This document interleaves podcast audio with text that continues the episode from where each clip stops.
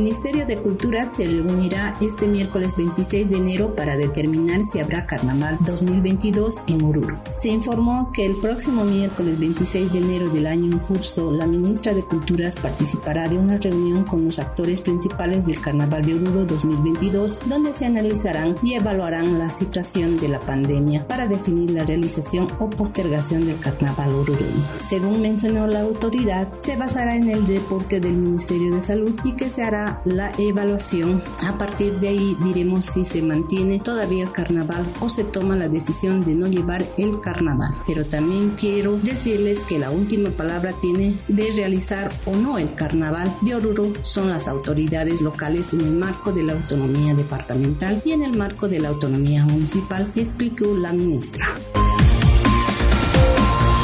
Federación de Campesinos de Oruro lanzan convocatoria de la Nata Andino 2022. En horas de la tarde de ayer, domingo 23 de enero, se emitió la convocatoria para la Nata Andino 2022 por parte de la Federación Única de Trabajadores Campesinos de Oruro. Dicha entrada de la Nata se realizará el jueves 24 de febrero a partir de las 6 de la mañana. La convocatoria fue emitida en fecha 13 de enero que ya fue socializada a las 16 provincias del departamento de Oruro. También se puntualizó en el recorrido que inicia desde la avenida 6 de agosto hasta la avenida Cívica. Las inscripciones para participar de la Natandino es hasta el miércoles 26 de enero del 2022.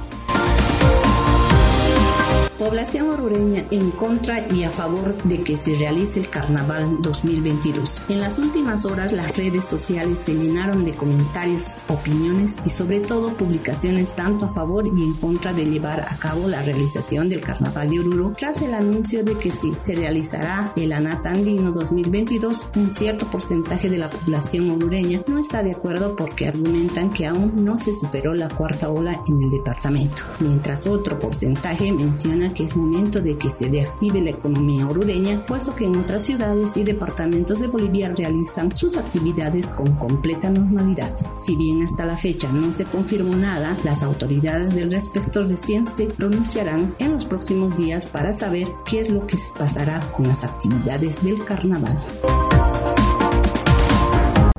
rescata a un can por maltrato de parte de sus cuidadores. El personal del CEMSOR junto a Hipofoma rescataron a un can que fue presumiblemente agredido por sus dueños. Por este motivo se iniciará una investigación para iniciar con los procesos correspondientes por ley a los agresores. Pedimos a la población a cuidar a sus mascotas y recordarles que esta que está en vigencia la ley 700 de protección animal. Ahora, la labor de zoonosis no es de capturar animales sino protegerlos y rescatarlos, mencionaron las autoridades.